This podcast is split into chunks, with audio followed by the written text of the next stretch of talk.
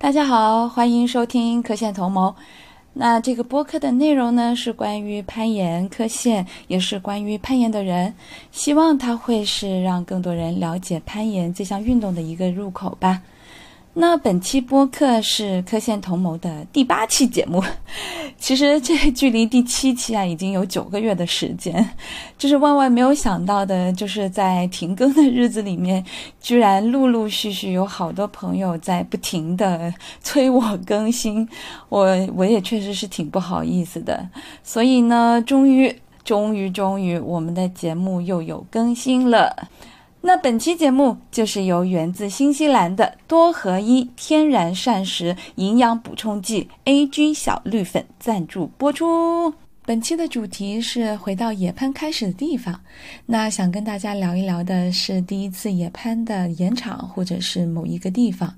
那对我来说呢，我的野攀入门地就是杭州的临安。那在二零二零年的时候，我是第一次在临安尝试了野攀。那那一次的经历呢，非常有趣又害怕，但是却又打开了一种新世界。就因为它让我看到了人和自然之间互动的另外一种方法。那同时，它也是打开了我对于人和自然的关系有一种新的感受，或者是一些新的思考吧。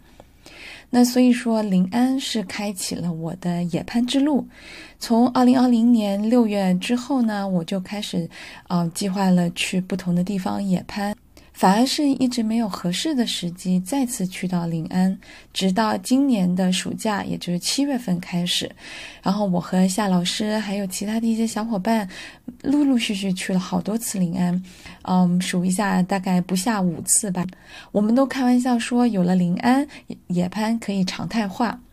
那从我个人的感受来说呢，两年前在临安接触野攀，然后两年后再回到临安去科线，这种一前一后的对比，有一些非常个人的感受，想要跟啊，想要通过这期播客来跟大家分享一下。那同时呢，也可以来安利一下临安这个野攀的好地方。我想可以先介绍一下临安，因为可能嗯，在听着这个播客的朋友，有些并不知道说哦，临安是一个什么样的地方。那其实上海的研友，甚至嗯，国内其他地区，就是比较喜欢野攀的研友，他们应该都会非常熟悉临安这个地名啊，因为它是目前为止华东地区最大的一个自然岩场。那其实，在攀岩圈里面，也算是一个比较有名的一个打卡地。那如果比如说你是从来没有去过临安，或者说对于临安攀岩这件事情不了解的话，那它的一个定位其实就是杭州市临安区。高洪镇龙上村，然后就是盐场所在的那个地方就叫狮头岩，好像也有一个当地的叫法叫狮子山或什么的，但基本上啊，这这个盐场就是位于这个龙上村。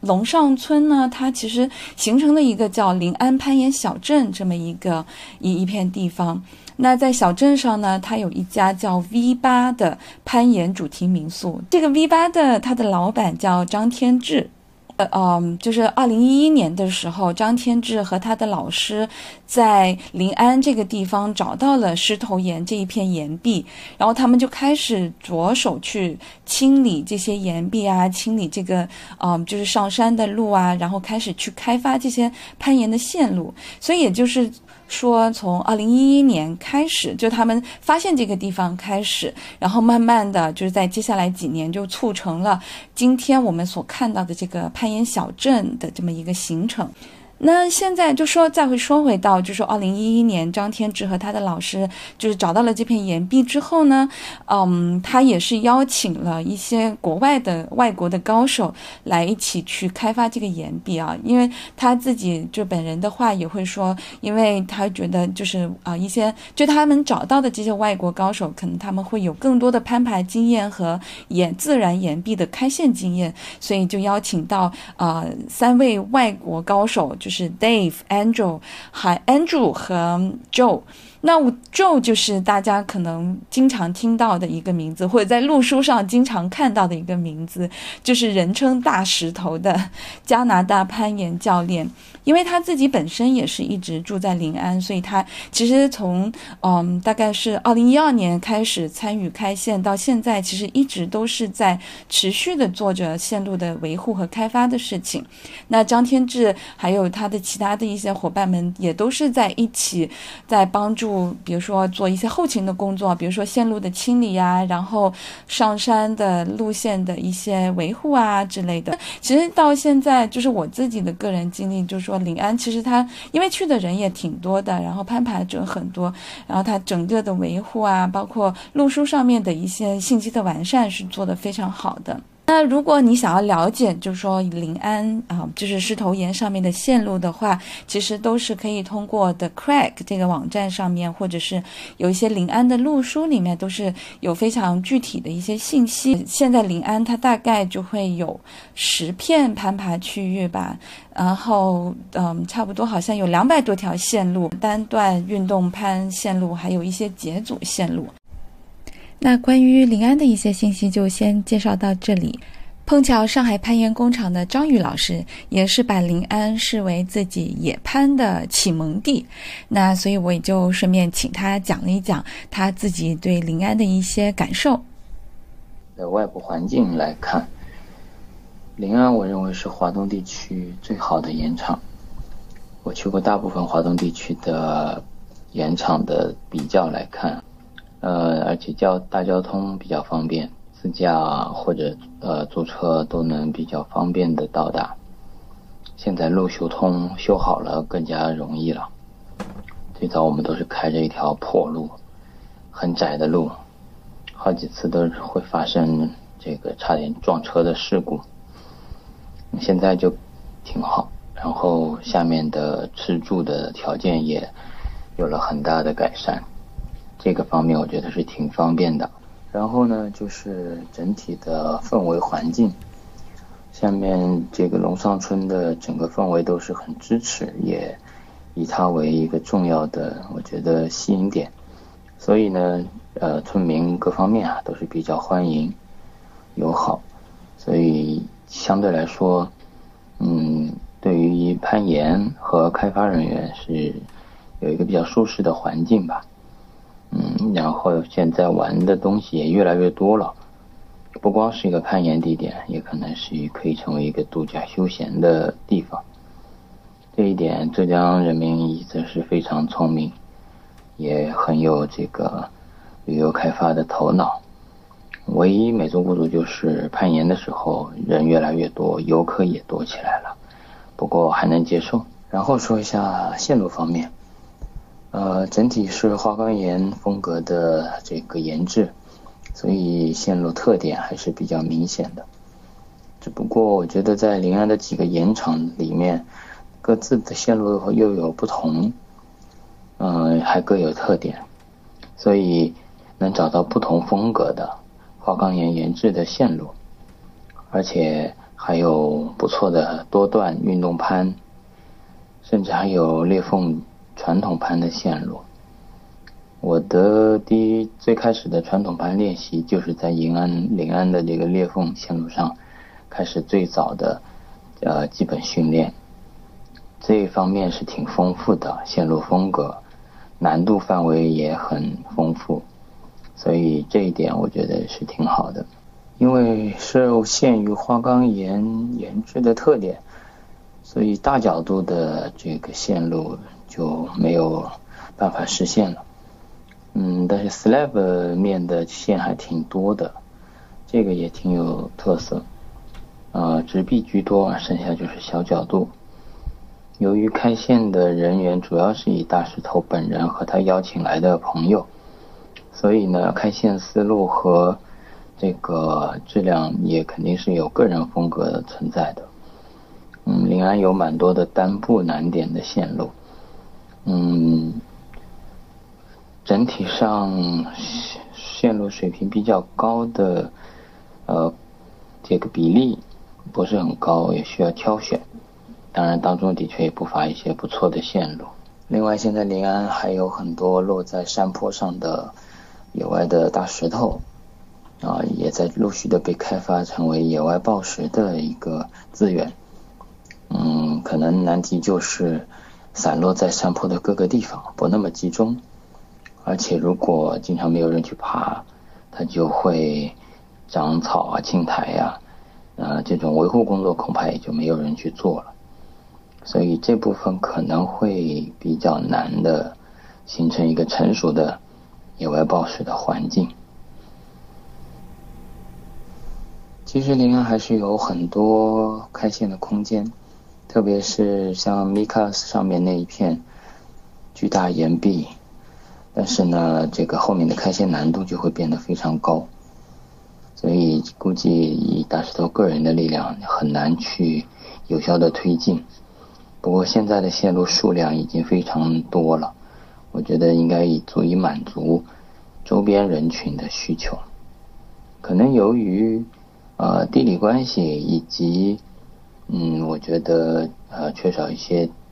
推广的原因，它还并没有成为一个人尽皆知的著名的这个攀岩地点。不过外地来的朋友，我都会极力推荐他们去感受一下。临安的这些线路和这一个攀岩的地方，上山的这段路可能是被大部分人吐槽的一个点，也可能会成为有些人不愿意去临安的原因。以前的老路更难走，更滑，坡更陡。呃，现在修了就是修缮了新路，其实我觉得好走很多了，无非就是要时间久一点。啊，有坡度爬的累一点，走多了现在已经习惯了，都不觉得很累了。最开始时候的确挺痛苦的，我们有几次山上露营，由于没有水源，还要自己背水和食物，呃，上山路的确是非常艰难，但我还挺享受这个过程的。这个部分吧，就因人而异了呗，对吧？凡事总有利有弊。以上就是我个人对于临安的一些看法了，啊，我对他是很有感情的。虽然我第一次攀岩是在杭州南高峰，但是其实临安应该是我野攀的启蒙地点。通过它，我全面的了解了野外攀岩的这方方面面，包括我的第一次多段、第一次岩壁过夜、第一次裂缝攀爬传统，都是在临安完成的。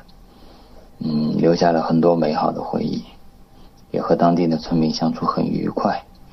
这点去那儿就感觉像回家一样的感觉。那现在就扯回到本期的话题，就是回到野攀开始的地方。那其实前面我也说过了，我是在二零二零年六月中旬的时候第一次去的临安。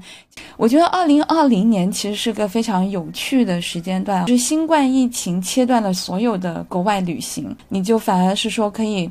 就有这样的机会，或者有这样的心情去说，那我去探索一下国内的一些地方。其实一开始就是我我当时的南都搭档，也就是科线头目的另外一位主播人员，那他就说，那既然不能出国玩，那我们要不就去试试野攀吧？那以后，嗯，在国内的旅行也是可以说去不同的地方野攀，顺便玩一玩这样子。其实，二零二零年的时候，我对攀野攀是没有什么概念的，因为那个时候主要是暴食，然后当时可能也就是顶绳攀爬的水平，大概就是在爬五点幺零 AB 左右，那也也。就根本也不知道先锋是什么，然后也没有什么装备，就是我们什么都没有，就完全，嗯，就有点像是空着两个手就就去了，就去了临安。那个时候完全是出于一种好奇的心态，就说哇，就当做去郊游啊，去看看呀，玩一玩这样的一个心情吧。那一次呢，我们大概就是一早就出发了，然后大约是午饭之后的时间到了临安吧。所以当天呢，我们其实就从 V 八严管那里租了绳子呀、装备呀，然后还请了一个教练带我们呃上山去。之后就跟其他人说起，说我第一次的野攀经历是在临安，然后别人都会说，哇，这简直就是劝退的选择，因为 去过临安的朋友就会知道，临安上山的路真的是好长好长，嗯，应该应该就是说，在我去过的有限的盐场当中，延安的盐场其实接近性是最差的，就最应该是 最最艰辛的。那平均你需要花费的时间就是要二十到四十分钟。哦，你怎么上山呢？其实也有一也有两个不同的选择。就比较快的话呢，你就直接把车子开到山脚下的有一个牌坊那里，然后把车子停在路边，从那边直接走修好的台阶，就整理好的那种台阶去上山。呃，如果你就是腿脚比较灵光、健步如飞的话，大概也是需要二十到三十分钟。但如果有一个全程步行的选择呢，就是从那个小溪旁边，也就是说临安它那个水上攀岩、水上攀石比赛的的那个旁边，那那个那个场地的旁边有一段山路，你就先走一段比较粗糙的山路上去，然后在半路横切到台阶路上面，那起码也是需要三十到四十分钟的，因为我们其实呃每次去同行都会有小朋友一起。起的，那我们就需要更多的时间了。最长的一次就是走走停停，也走了差不多一个多一个半小时这样子吧。这是带着小朋友一起走的话。其实山路和台阶路都不是很难走，但是因为我们如果攀岩的话，啊，攀岩要要背着绳子呀、快挂呀、水呀、干粮啊、椅子呀什么的这些东西，要爬升大概两百米这样的高度，其实还挺费劲的。尤其是有些野路的啊，有些老的路，就山路比较就没有完全开发出来的那些山路，走起来呢，也还是有一些费劲的。所以就说，如果第一次去临安的，做好心理准备，就是也做好嗯鞋子的准备，因为我自己本人就会有滑过好几次。所以当我们第一次去临安的那一次啊，就是好不容易非常费劲爬到岩壁底下的时候，简直都要哭了，就真的太累了。因为其实来之前我们也没有去。了解过，说，哎呀，原来是要爬那么长的山路，但其实就真的想哭的时刻，呢还是在后面。因为我们其实没有先锋的攀爬技能，然后也没有装备嘛，所以跟着我们一起上山的教练呢，他就先是简单的教了我们，教了我们怎么挂快挂什么的，但其实也没有什么用啦，因为我们就是没有这个攀爬技术，其实是不敢贸然的去先锋的。那所以教练就是帮我们挂了，就是 The Pro 的一条五点七的线路，那条线路呢叫 He Comes Center。那中文翻译过来就是圣诞老人来了。呃，圣诞老人呢，通常就是从烟囱来的。这条五点七的线路呢，它就是一条由两面岩石形成的一个夹角线路，所以它攀爬的时候就跟爬烟囱一样，就左撑右撑，然后形成一个对抗，一个平衡。那这条线就是我阿舍还有人员这人生当中的第一条野攀线路。就是其实这一次，就是我今年再去看这个线路的时候，就觉得，哎，真的是非一条非常简单的五点七的线路。但是当时我们第一次攀爬的时候，简直就是要就要吓哭了。习惯了爬馆馆里面的线路，就说。啊，都是根据颜色的呃同一种颜色的岩点去攀爬嘛，所以你非常的明确，就是说你会非常知道说我下一个手点应该是用哪一个点，手应该怎么放，脚可能会踩在什么样的地方，都是非常的明确的。但是野外的线路不会这样，它并不会明确的标志出说这是手点，这是脚点。可能你能够去寻找的一些印记，就是别人攀爬时候留下的一些眉粉的的的印记，然后还有就是依靠你的求生欲，找到就是在岩壁上可以支撑住自己身体的一些一些点。其实对我本人来说，最害怕的一个东一个事情，就是说，就是那种暴露感。因为你在严管爬线的时候啊，就说你你其实还是在一个室内的空间的，就说哪怕我这个嗯空间这个严管很空旷，再空旷也好，你还是会觉得说我的背后是有一面很实在的墙。但是到了野外，尤其是那个线路，就是嗯，你爬到比较高的地方，你的整一个身体是暴露在一个非常。广阔、非常空荡荡的一个自然环环境当中的。那个时候，我就是非常非常的害怕，就是就是就有种克制不住的一种心悸的感觉，因为就是你，嗯，就是我当时是非常无法忍受这种完全暴露的，就是后下面就是教练还有人员他们都在下面说，你看一下外面，外面就很漂亮，因为因为当你上到高处，你看出去临安就是。就是绵延一大片的竹林，非常的好看。但是我当时就是特别特别紧张，又会有恐高症，爬的时候也是手脚颤抖，心就心脏都要爆炸的那种感觉，就根本没有心情扭过头去看后面的那些风景。这种恐惧感其实是，就是我第一次野攀的时候最大的那种感受，就累都不叫事儿，就是这种暴露在空气当中、暴露在自然当中的那种恐惧感，就是特别的可怕。所以我我当时就是在在线路上面，以及说就是下降到地上的时候，我心我心里面就在想说，哎呀。太可怕了！我再也不要野攀了，我再也不能忍受这种恐怖的感觉。但是人可能就是 就是什么叫好了伤疤 忘了疼。到到我们就是下了山，回到民宿，吃了一顿很美味的农家菜之后，那种那种恐惧感好像就没有了，就消失了，忘记了。反而就就嗯，就去回想的时候，就觉得说。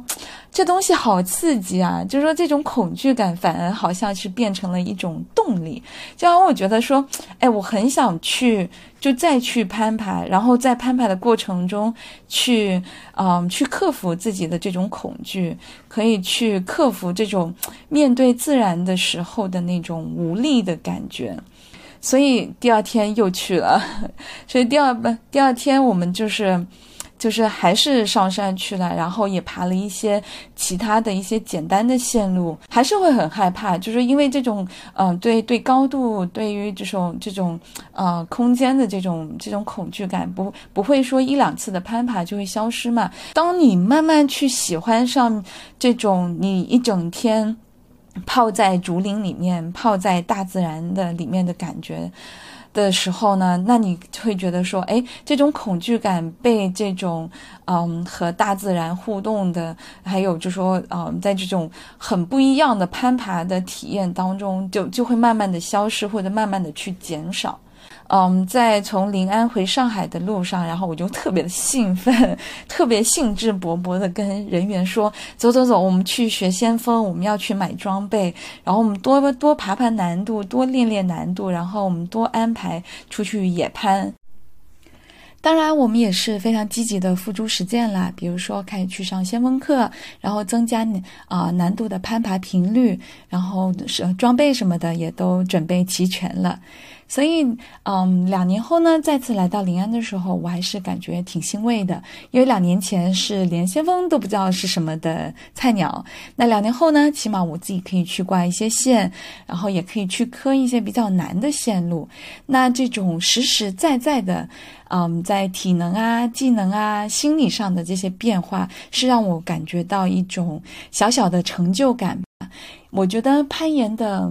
的美妙之处就在于这里。当你付出了时间、精力和体力去进行训练的时候，你是一定会得到非常正面、非常实在的一个反馈。你也可以非常确切地感受到自己的一点一点的进步的。很喜欢一位攀岩 UP 主双双，就是只言片语的双双，他说过的一句话，大概的意思就是说：你给攀岩的越多，你得到的反馈就会越多。这就是攀岩会给你带来的一些变化。首先，我觉得最大的一个变化就是说，嗯，恐惧感消失了。就像我前面说的，第一次来临安的时候，就是暴露在高处，有一种非常强烈的那种恐惧感，还有无力感。那现在已经基本上不存在了，就说就不再恐高了。说白了，那现在就是嗯，就已经是开始去享受说整一个攀爬的过程，然后有时候。就是你磕线的时候，对吧？你挂在线路上去磕线，反而就说可以很从容的回头看看后面，就是广阔的山、广阔的竹林，反而就是能够平复，就是因为磕线很崩溃的那种心情。不过呢，就说当你学会了先锋攀爬了之后，现在又有了新的恐惧，那就是先锋攀爬的时候，你会对于。呃，冲坠的一个恐惧，包括就是说动作做不做不做得出来的一种一种呃，就是有没有把握的这种恐惧吧。但先锋攀爬的这个恐惧，我觉得。嗯，其实是比这种暴露感是更难克服的，因为尤其在野外嘛，反正我我自己是一个非常怂的人啊，所以尤其是在野外的话，因为你岩石的形状还有地形都是相对比较复杂的，因为比如说有些线路的旁边可能会有凸出来的、凸出来的一块大石头呀、钟乳啊或什么的，又或者是有一些平台呀怎么的。就是你会呃，就是比较担心，说我呃，如果冲坠掉下来，可能会砸到平台上，或者是摆荡到到旁边的一些石头上会受伤什么的。这个，嗯，这种恐惧，我觉得其实反而没有那么容易克服的，就是，就就是还挺烦人的吧。有时候我也挺烦自己的那么怂的，但是也没有办法，这种只能就是说去通过大量的先锋攀爬，还有就是说对自己的能力的一个信心的提高，才能够去克服吧。在爬先锋的时候，就就是有很多时候你在顶绳状态下能够很放松去做出来的一些动作，你到了先锋的状态下，你就会因为害怕，然后没有完全的发力，反而又导致了冲坠。反正就是听起来像是一个恶性循环吧。那对比来说，就是第一次来临安的时候，非常害怕暴露在自然里面的这种感觉。已经没有了，现在反而是有了新的害怕的东西，就是害怕线路上动作做不出来，然后因为动作做不出来，然后冲坠，害怕受伤，可能 可能这就大概就有点像是一种成长的烦恼吧，就是你在不断的进步，你到了不同的阶段啊，然后你就会有不同的需要去克服的一个坎。嗯，再说到说就是攀爬能力来说的话，嗯，第一次去临安的时候，我的顶绳攀爬能力，呃，大概也就是一零 A B 这样子嘛，很多动作做不出来，很多很多呃动作你并不知道怎么去处理，就是就是你你非常的挣扎，非常的 struggle，就没有办法好好的去享受这种攀爬的乐趣。第一次去临安的时候，因为我们也没有装备，也没有也没有攀先锋攀爬的技能，就没有挂线技能可以去交换，所以当时就只能厚着脸皮去蹭别人的线。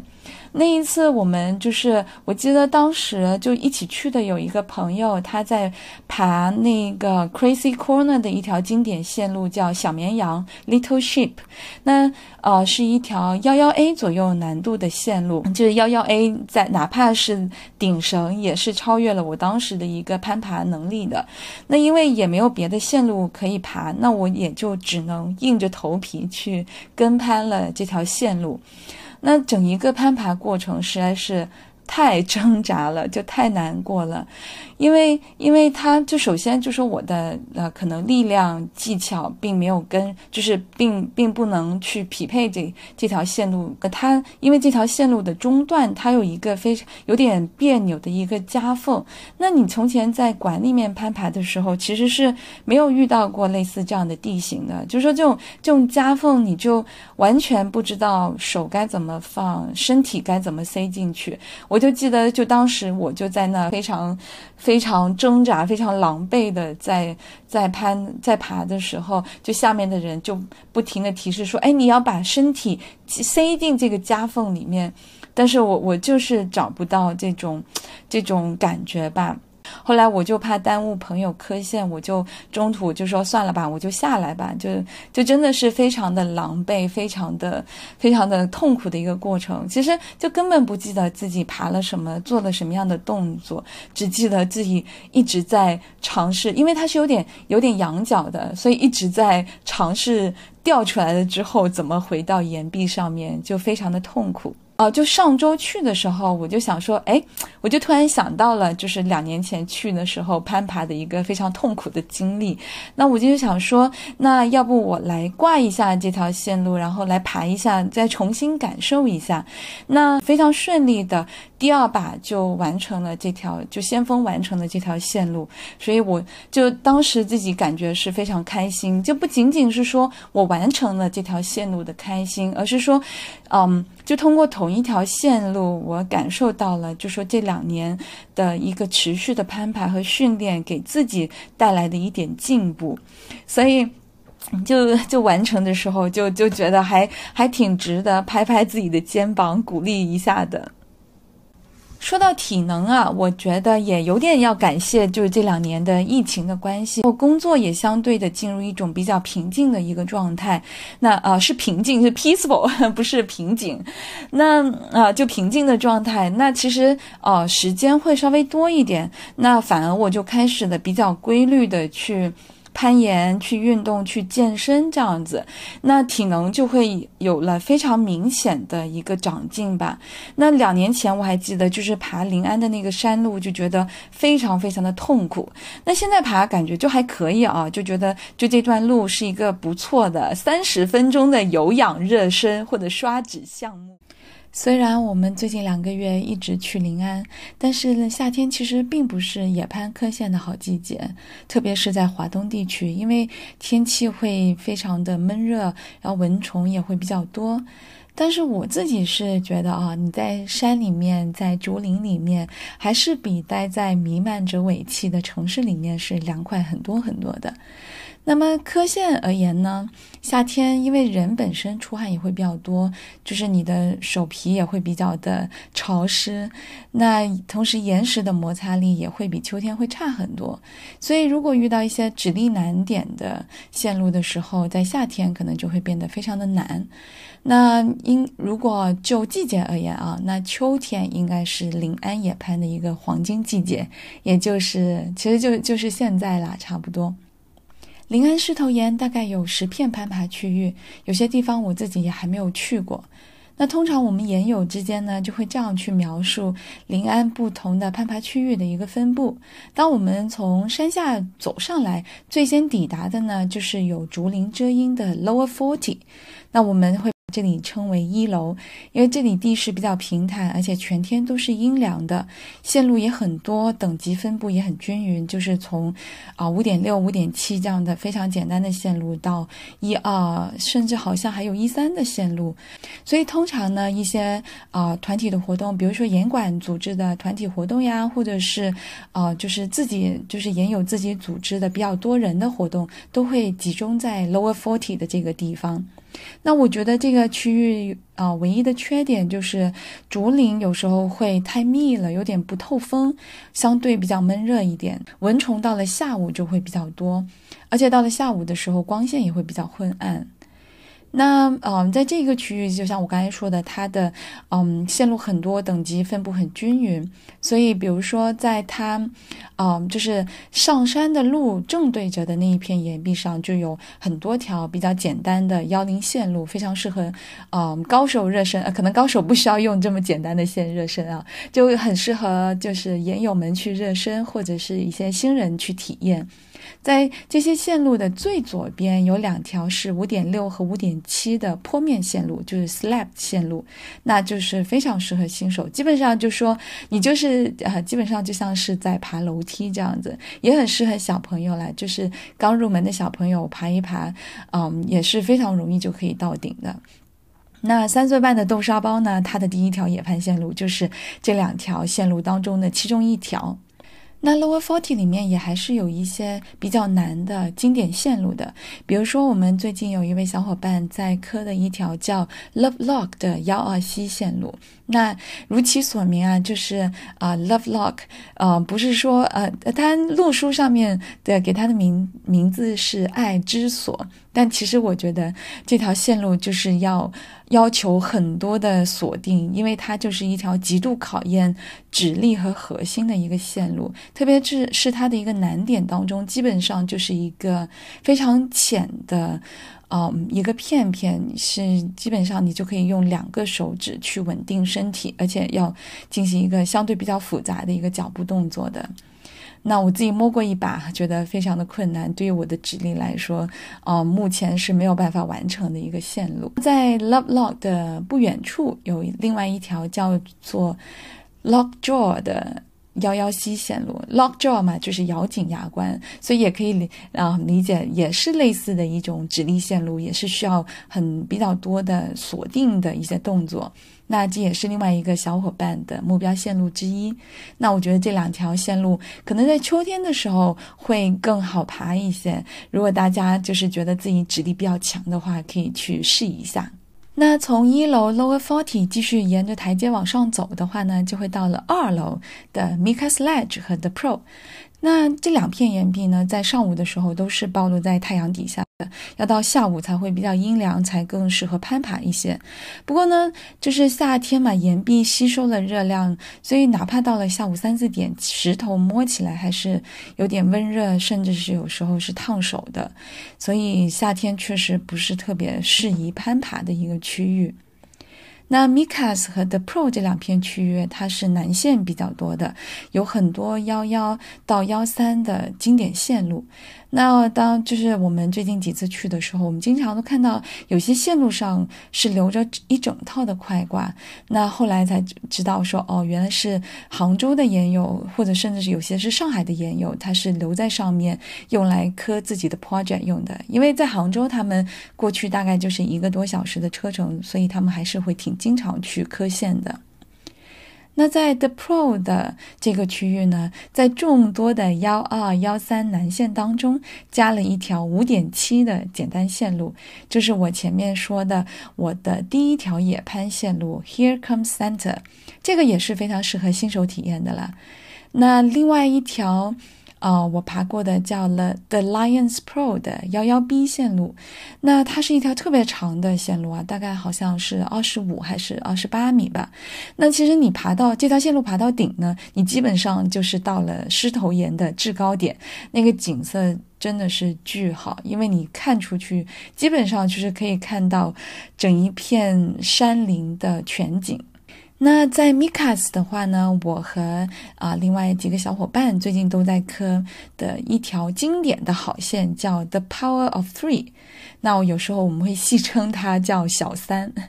那 Power of Three 呢？它是有两条，其实是两条线路，它有分两段。爬了同一段起步之后呢，到了一个分岔口，那往左走呢就是裂缝线路，它是一个幺幺 D 的难度；那往右走呢，它就是一个直壁的线路，是幺二 A 的难度。啊，不管是往左往右，大概它的长度都是在二十五到二十八米左右吧，就是非常考验耐力的一条长线。那就是不仅考验。耐力啊，它的动作也是非常的丰富，地形也是比较丰富，动作比较好玩。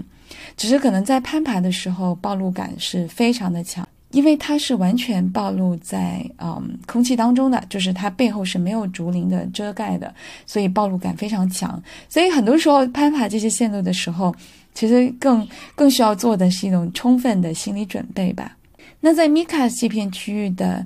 一呃，右边有一条幺零 CD 的线路，大概啊叫做 Almost Kill a Bamboo Farmer。虽然它是一个幺零线路啊，但爬过的小伙伴们都说还挺难的，因为它是有一点仰角吧。那总的来说，Mikas 的线都挺硬的。然后，嗯，这边还有一条非常著名的南线叫 Bruce Lee，这是一个幺三 D 的线路。目前我看路书上好像是还没有人是成功首攀的。那当你走过了 Mikas 和 The Pro，继续再走一小段路呢，就会到了三楼的 Crazy Corner。那通常在午饭之后啊，这个地方就会变成了一个地形平坦、通风凉快的客厅。那它这片岩壁其实不是很大，线路不是太多，但是有非常适合观光的线路。就在 Crazy Corner 的最右边，它有一有有一片岩壁，它是有好几条从五点八到五点九加难度的一些线路，它比较长，但是动作不是太难，所以非常适合新手体验。当你爬到最顶端的时候，同样的你看出去就可以看到整一片山林的全景，是非常适合观光的。风景无敌呀，简直！那我其实通常都会建议大家是带着手机上去拍拍照的。那 Crazy Corner 也有一些经典的线路，比如说它最左边的 Banana 香蕉，呃，是个幺零 B 的难度，它是一条大手点小羊角的热身好线。还有带一点夹角的 Little Sheep 小绵羊幺幺 A 和 Chinese Ladder 中国梯子幺幺 B 这两条线也都是比较经典，也都比较多岩友会去爬的。就像张宇老师说的，在临安有很多这种单步难点的线路啊。那在 Crazy Corner 就是有两个非常好的例子，比如说在 Banana 右边有一条叫 Sumo Wrestler 的幺二 C 线路，那它的难点就在于中段有需要用一用两个极其烂的手点来去上一个高脚。那在它的旁边，在旁边呢，有一条叫 Marshmallow Glove，一个幺二 CD 这样的难度的线路。据说它的难点就在于它的起步，然后后面可能基本上都是什么啊幺零难度的的线路。那它的起步就是一个大约会是 V 四到 V 五的一个仰角指力点起步。我自己出于好奇有去摸过一下这个起步啊，感受就是。太残暴了。那说了一大通临安野攀的事情，但其实临安玩水也是非常惬意的。呃，有时候我们在休息日的时候呢，就会开着车往山上再走一点。其实你只要沿着那个上山的路，只要你看见有停车的地方，你都可以把车停下，它就总会有一个小路是可以让你走到那个小溪旁边或者小水潭旁边的。比如说，你可以到水潭里面泡泡水、捞捞小鱼，那还是挺开心的。而且我发现啊，当地人真的是非常会享受生活。我们经常就是会遇到啊，一大群的当地人，他们就在那个溪水水潭啊或者小溪旁边就支起天幕，然后还带着就什么高压锅呀之类的做饭的工具，然后在那边烧饭呀、玩水啊、跳水啊，然后吃西瓜，这种生活感觉还真的是挺特别爽。那说了这么多，不知道有没有成功的把临安安利给一些想要尝试野攀的朋友们？那另外，我也想要知道大家的野攀之路是怎么开始的，就是你们第一次野攀的地方是在哪里呢？然后有什么样的感受呢？欢迎大家来留言分享一下。那我这一次有两份小礼物想要送给大家，那一份就是 A G 的五天旅行装，那一份是 A G 的一个联名限量飞盘。那老规矩呢，就是点赞最多的两个留言就可以获得礼物。